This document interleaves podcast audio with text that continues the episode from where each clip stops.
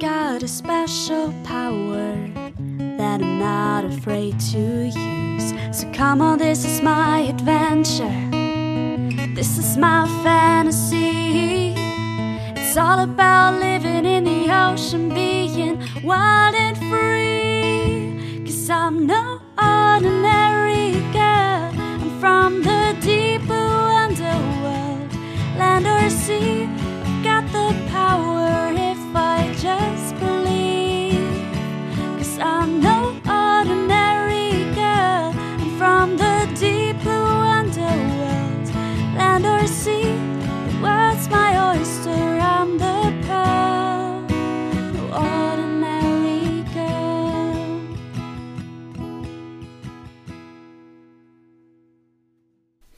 Moin und herzlich willkommen bei den drei Meerjungfrauen. Ich bin Eva Hallo, ich bin Anna. und heute dürfen wir das nächste Türchen öffnen, denn das ist der 13. Dezember. Sprich, Türchen Nummer 13 in unserem Adventskalender, wo wir die Hälfte schon geschafft haben. Nur noch zwölf Tage voller Schokolade. Danach ist es wieder vorbei. Aber gut, muss ja auch was Besonderes bleiben, der Monat Dezember. Ähm, ja, und ich würde sagen, ich starte einfach direkt. Ja, Denn heute wird es bunt und fröhlich. Ähm, sonst ist es ja im Okay. Dezember eher duster. Ähm, Und nass Aber, und grau. und nass. Nass bleibt es auch im Meereswissenschaften-Podcast.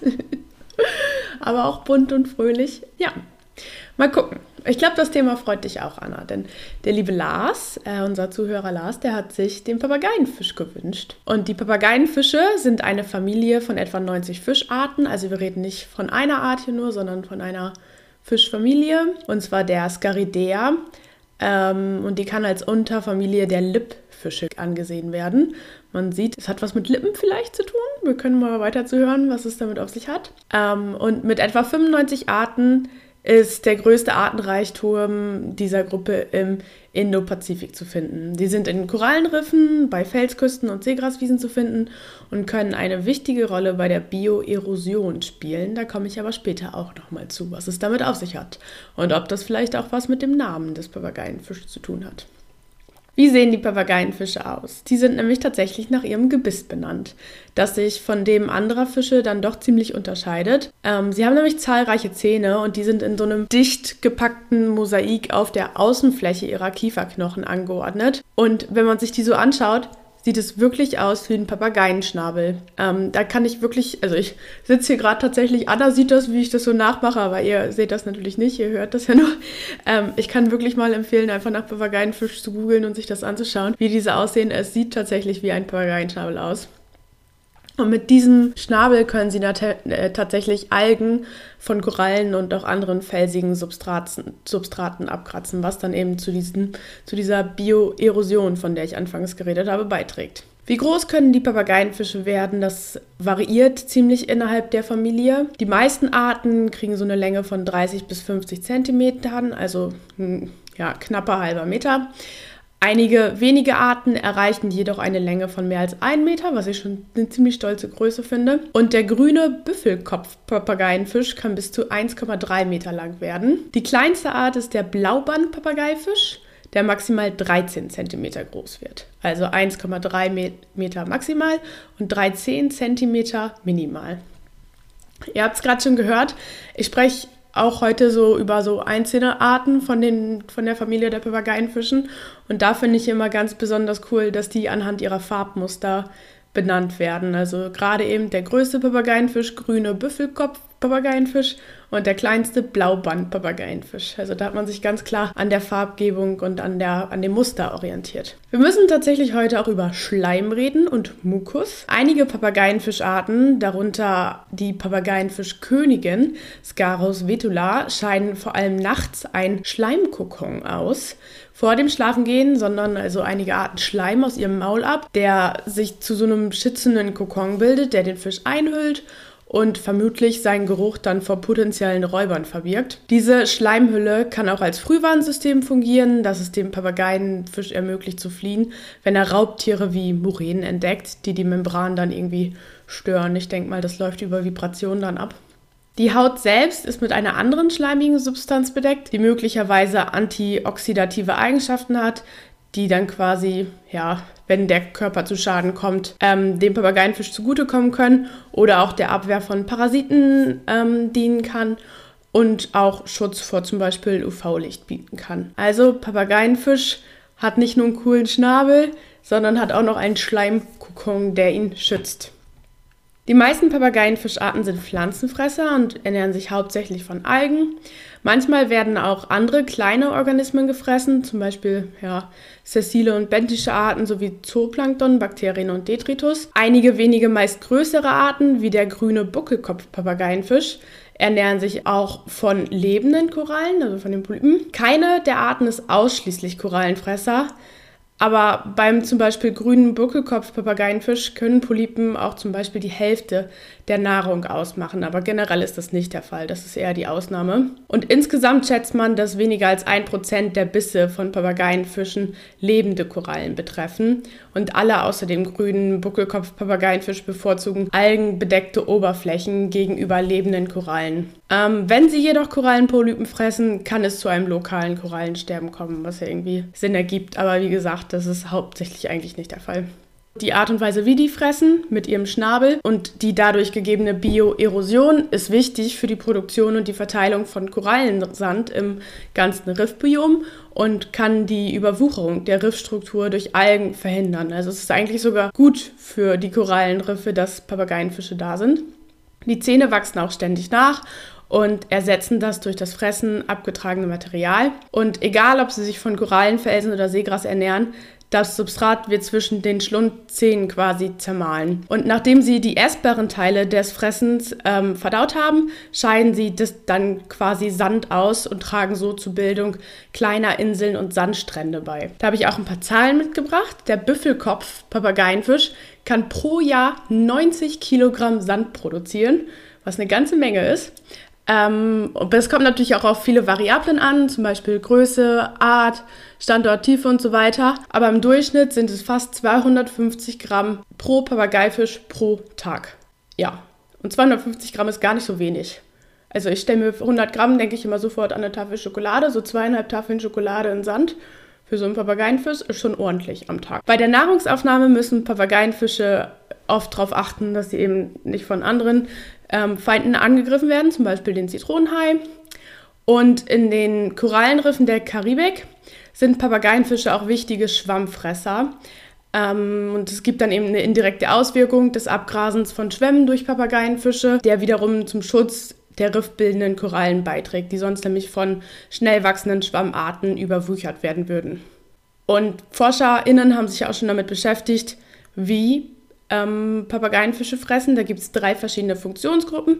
Die Ausgräber, Schaber und Durchwühler. Ausgräber haben eher größere, stärkere Kiefer, die das Substrat aushöhlen können und dabei sichtbare Narben auf der Oberfläche hinterlassen. Also es ist eher invasiv, wie die fressen. Schaber haben weniger kräftige Kiefer, die zwar sichtbare Kratzspuren auf dem Substrat hinterlassen können, dies aber nur selten tun.